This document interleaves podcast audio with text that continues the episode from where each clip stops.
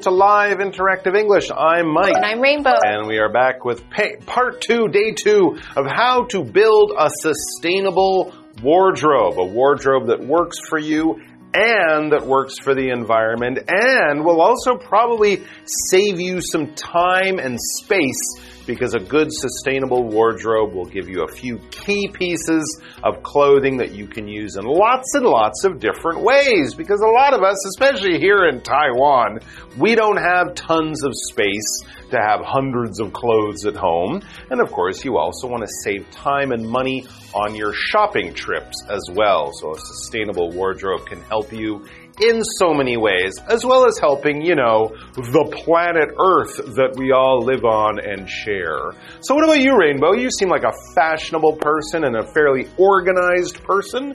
Do you have a sustainable wardrobe? Do you spend time every few months going through your closet and picking out stuff like we learned in day one? Yeah. Good. So there are a few ways that I organize my wardrobe. Great. One is by color. Oh, if you okay. know what colors you look good in, Mhm. it's a good idea to always buy those colors. Okay. So then when you go shopping, you don't just buy random things you never Mm, wear. True. So at least you know the color looks good on you and you can try out different styles. So that's one of the ways. And the second one is every season you might go through your wardrobe when, you know, the mm. seasons change and then check if there was something you didn't wear from the last season and maybe you can donate it or give it to someone because chances are, you know, if you didn't wear it for 3 months, you probably don't love it. So those are two tips that I would recommend you trying out, and it might make it a lot easier for you to have a wardrobe that's easy to organize. That would be great. All right, so let's get to our article How to Build a Sustainable Wardrobe, Part 2.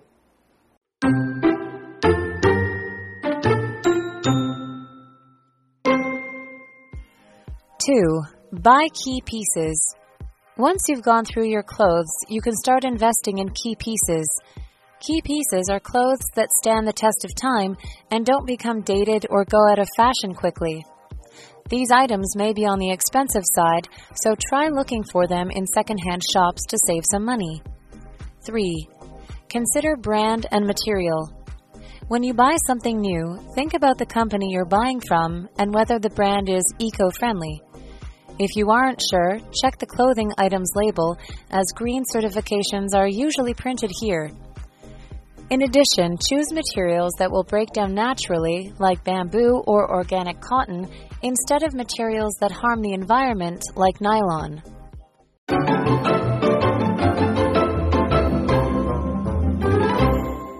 All right, we're ready for part two. Remember, in part one, we learned that a good thing to first do is go through your closet and find those clothes that you don't really wear, don't really like, and don't really need in your wardrobe. Maybe a friend can help you to determine which ones really you could quite easily recycle or give away or something like that. So, now that you've kind of cleaned out your closet a little bit of the extra stuff that you don't need, now you can really start building your sustainable wardrobe. So, what do we do next, Rainbow? Okay, the second step in the article says buy key pieces. Shopping! So what we mean by key pieces hmm. is those important main pieces. Hmm. Instead of those cute pieces or pieces that you find nice but you wouldn't wear all the time, hmm. key pieces are key pieces means that they're important and you'll wear them a lot.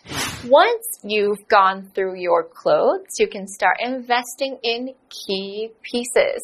Key pieces are clothes that stand the test of time and don't become dated or go out of fashion quickly. These items may be on the expensive side, so try looking for them in secondhand shops to save some money. So an example of a key piece could be a nice coat. You know, you want to invest a little bit of money in that, but maybe you can wear it every single year for many years. So that's a key piece that goes with many things. And once you have those key pieces, you'll feel really good because you know that you can have a wardrobe that lasts a long time while still being in style. That's right. A good pair of jeans, a nice dark jacket, a good pair of leather shoes, and you can match them with all sorts of other things. Those leather shoes, you can wear them for work, you can wear them to a wedding, you can wear them out yeah. to a nice party. They look good with all sorts of different colors, so that's a great idea. This is kind of like a, a capsule wardrobe, that's which right, we learned about. Right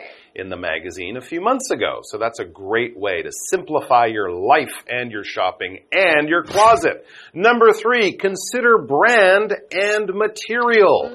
That's right. Don't be so focused on the price of what you're paying for something. If you buy that coat, but then it wears out after a year or two, it might be better to buy a coat that's more expensive that might last 10 years or so. So the brand and the quality of the clothing is very important. Brand is basically the name of the company, usually a famous name of a company that make different types of products. Apple, Microsoft, Nike, Adidas, Mercedes-Benz. These are all brands that we all know. Even if you don't have a car or an Apple anything, you know these brands. These are famous companies. And of course, some of the brands like Uniqlo and that kind of thing, they're known more for the cheaper fast fashion so maybe look at some of the other brands, brands that you might think are a bit expensive. But as I said, if their clothes last a lot longer, it might end up saving you money and be good for the environment. So brands and quality and price can be good guides. For example, I prefer to buy shoes from brands that I trust. Ooh, I do. Shoe for You is not a brand I've ever heard of. So I won't be buying those shoes to go hiking up a mountain. No, you want to wear good brands, good at least brands that you trust and that you know. And you also want to look at the materials. Mm. Now, some very yeah. expensive mm. brands don't use wonderful materials.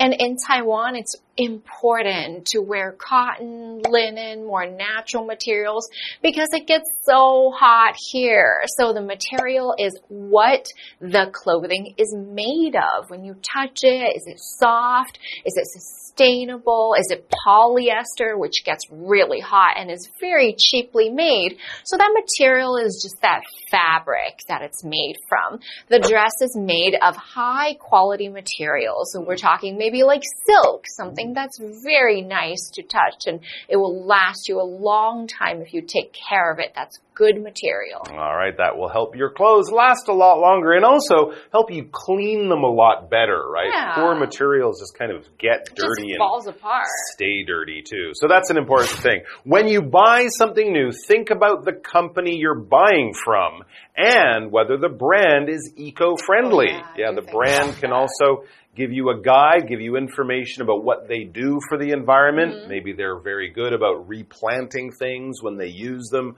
cotton, for example. Maybe they get wool from ethical sources. Yep. Where the animals are treated well, that type of stuff. If you aren't sure, check the clothing item's label as green certifications are usually printed here. Now that label is that piece of paper that is that tag that's attached and if there is something green about it, they'll print some kind of logo that says, you know, this item was made from sustainable cotton or 70% of our resources have been recycled. And this is a way that companies really tell their customers that we're trying to make everything more environmentally friendly. Now, other information can be on the label, for example, how to wash it. Can this be dry cleaned or does it have to be washed a certain way where or it was made. where it was made yeah. and what you might want to do with it to take care of it, care instructions or labels. So you want to look at it before cutting it off and sometimes labels are also sewn on to the piece of clothing or pair of jeans. It tells you information about it. Check the label on the t-shirt for the care instructions. So we're talking about how to wash it. Maybe it can or cannot go through the dryer and that could change the quality of the clothes. And all of that is printed on the label. That's right. When you write things with a pen or a pencil, you are writing down words, letters, and information. But when you use a machine to do it, you are printing those words, letters, and that information. That's all it means. Books will be printed. Your diary that you keep at home will be written. And of course, anything on your computer or smartphone will be typed. But if you type something and then you have to give it as a piece of paper, say to your teacher, then you will get a printer. Yeah. That's right, attached to your computer and it will print things. Gives you those nice letters that look just like in a book or newspaper. For example, I printed my report this morning, which is good because if I wrote my report, you'd never understand it because my writing is bad. In addition, the article says choose materials that will break down naturally, mm. like bamboo or organic cotton, instead of materials that harm the environment, like nylon. Ooh, now nylon is something that you can really, I can really smell it. It gives this bad smell when it's really hot outside. Nylon makes you also smell bad. So not only do we want to choose materials that are good for the environment, wearing them also makes it a lot mm. more comfortable because it's good for your skin too. It breathes. All right, so let's go ahead and take a quick break and then we'll come back with the rest of the article.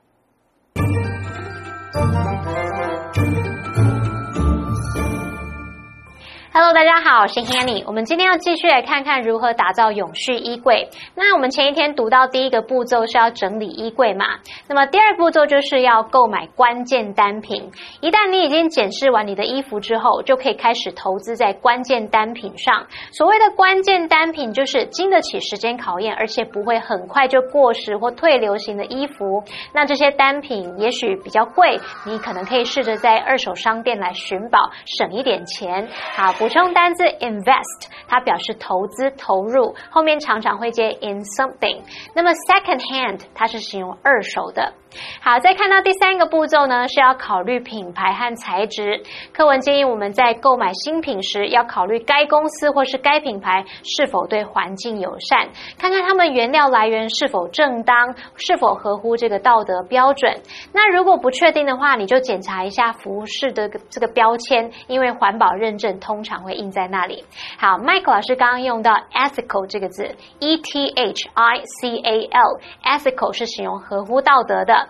那么单字 brand，brand 表示品牌、牌子；material 表示布料、材料或是素材。那 Rainbow 老师在讲解单字时有用到 fabric 这个字，f a b r i c。Fabric 它表示织物或是布料。老师也有提到 polyester，那就是指聚酯纤维的意思。下一个单词 label，label 表示标签、标牌，是个名词。那么 print，print 表示印、印刷或是列印，是当动词用。那这边两个重点，我们进入文法时间。好，我们来看第一个重点是 whether 表示是否怎么样怎么样，它可以引导名词子句来当主词、受词或是补语用。那么 whether 之后常接 or not，或是你也可以把 or not 移到名词子句的后面。也就是说呢，whether 引导的名词子句我们可以有几种写法，像是 whether 主词加动词 or not，或者是 whether or not 主词加动词。那你也可以省略 or not，你只把它写作 whether 主词加动词也可以。我们看两。得一句。，Whether that's a good idea depends on a lot of factors。那是不是个好点子，是取决于很多因素。好，那这时候我们看到 whether 引导的子句呢，是当主词用，视为单数，所以我们后面才会搭配这个单数动词 depends。再看下一个例句是，I don't know whether that's a good idea。我不知道呢是不是个好点子。那这时候 whether that's a good idea 则是当受词用，当动词 know 的受词。好，第二重点是 if 引导条件句的时候，可以用来表示可能发生的情况。好，那么在指未来可能发生的情况时，这个 if 子句要用现在式代替未来式哦。好，那么句型就是 if 主词加动词，逗号，主词加上 can、may 或是 will，再加原形动词。举例来说 If it doesn't rain tonight, we will have a barbecue in the yard. 如果今晚没下雨，我们将会在院子里烤肉。好，另外补充一下，主要子句也可以用祈使句表达哦，常常用来表示建议或是给予指示。那它的句型就会是 if 主词加动词，逗号祈使句。像 If you have any questions, just give me a call. 如果你有任何问题，就打电话给我吧。好，那直接回到课文中。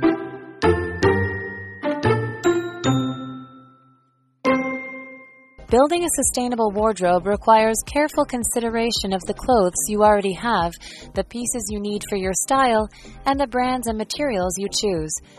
By making a conscious effort, you can build a sustainable wardrobe and help create a better and greener future.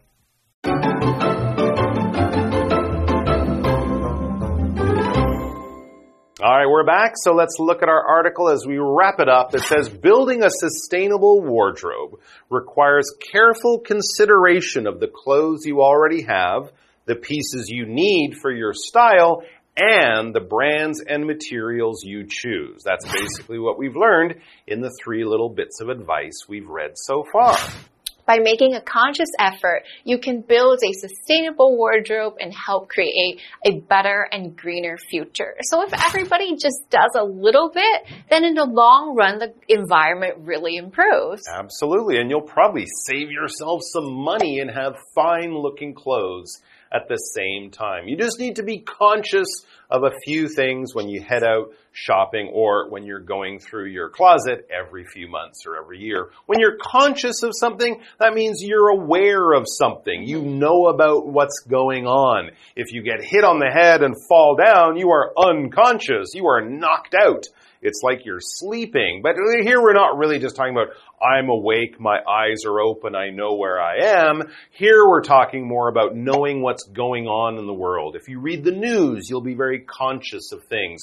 If you've been following some of the new sort of social movements like Black Lives Matter, you know, LGBT rights, you're conscious of changes that are going on in society. You know what's going on. You know what it's all about. You're aware, you're informed, you're up to date, and you're thinking when you do things or make decisions. For example, he made a conscious decision to drive an electric car. He wanted to rent a car on holiday. Maybe he called a few different companies, and when they said, no, we don't have an electric car, he said, I'm sorry, I'm going to try somewhere else. He really wanted to do it. That's what he did. All right, what do you think? Here's our what do you think question. What could you make your, how could you make, I should say, how could you make your own wardrobe more sustainable? Okay, so I would really consider the brands that I'm buying from. Okay. I want to look at the uh, recycled or organic initiatives that mm. they offer so I can just be a little bit more responsible. I tend to actually quite enjoy, you know, switching up my items. So I do go to fast fashion, but mm-hmm. I will go home and check out if that company or that brand has something sustainable on their labels or on their website. That's something I'll do. Okay, that's a good thing to do. I think another good thing to do is when you buy things, you know, be conscious and be aware and notice how soon things wear out, you know, because yeah. often we just go to the same stores, buy the same stuff. But you might realize after a little while that, you know, maybe I shouldn't be buying things from this store. Their quality isn't good. The things wear out. So, you know, be aware of this and be conscious of it and do think about it when you're out there shopping. You will make better decisions and it will be better for the environment too. And that's a win-win for everyone. Thanks for joining us, guys. Take care of yourselves, each other, the planet, and your wardrobe. And we'll see you back here sometime soon. Until then, fashion on, everyone. Goodbye.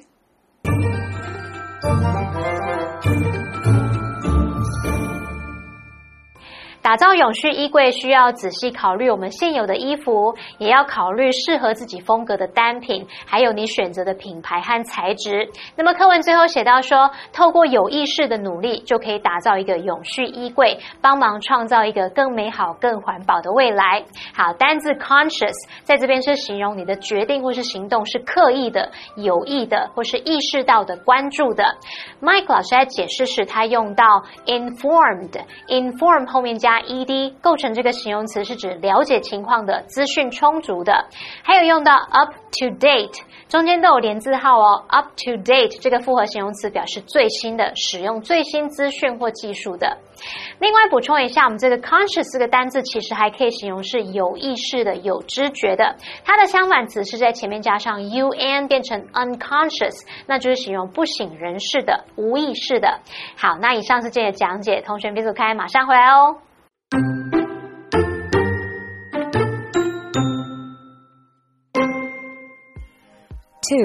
buy key pieces. Once you've gone through your clothes, you can start investing in key pieces. Key pieces are clothes that stand the test of time and don't become dated or go out of fashion quickly.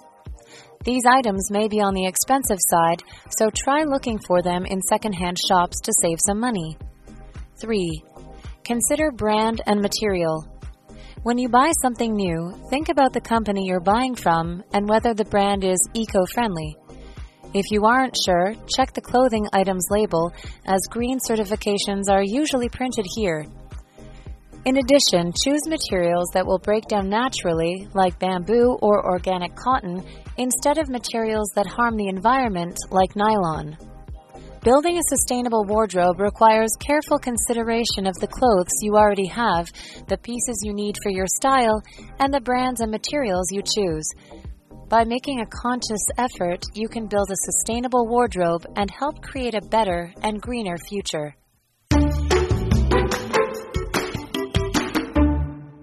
Hi everyone, today we'll be learning about the sugar industry in Huwei. So we'll be going to the old station as well as the sugar factories. So if you love sugar, you're definitely going to enjoy our lesson today. So let's go. The sugar industry is very important in Huwei. Let's take a look at some tourist attractions and constructions that are important to the sugar industry. The first is Huwei Old Station. It was Huwei Sugar Factory's railway station in the early years. It carried mostly sugarcane, but sometimes passengers. Now, it has become the Huwei Tourist Center.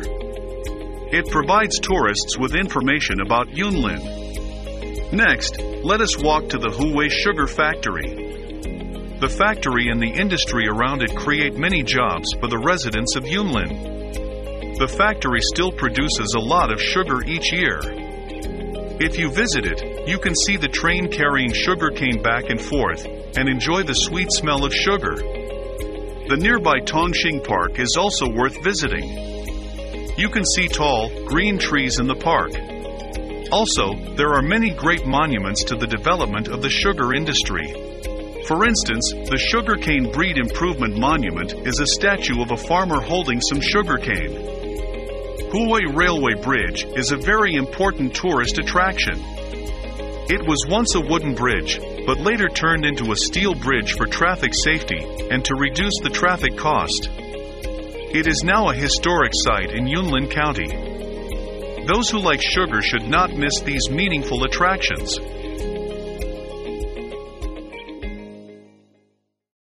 I hope you guys had fun visiting and learning about the sugar industry. Now we visited the Huwei Tourist Center and also the sugar factory as well as Tongxing Park. It seems like there's a lot of fun things to do and see there. So don't miss out on all the fun. We'll see you guys next time. Bye bye.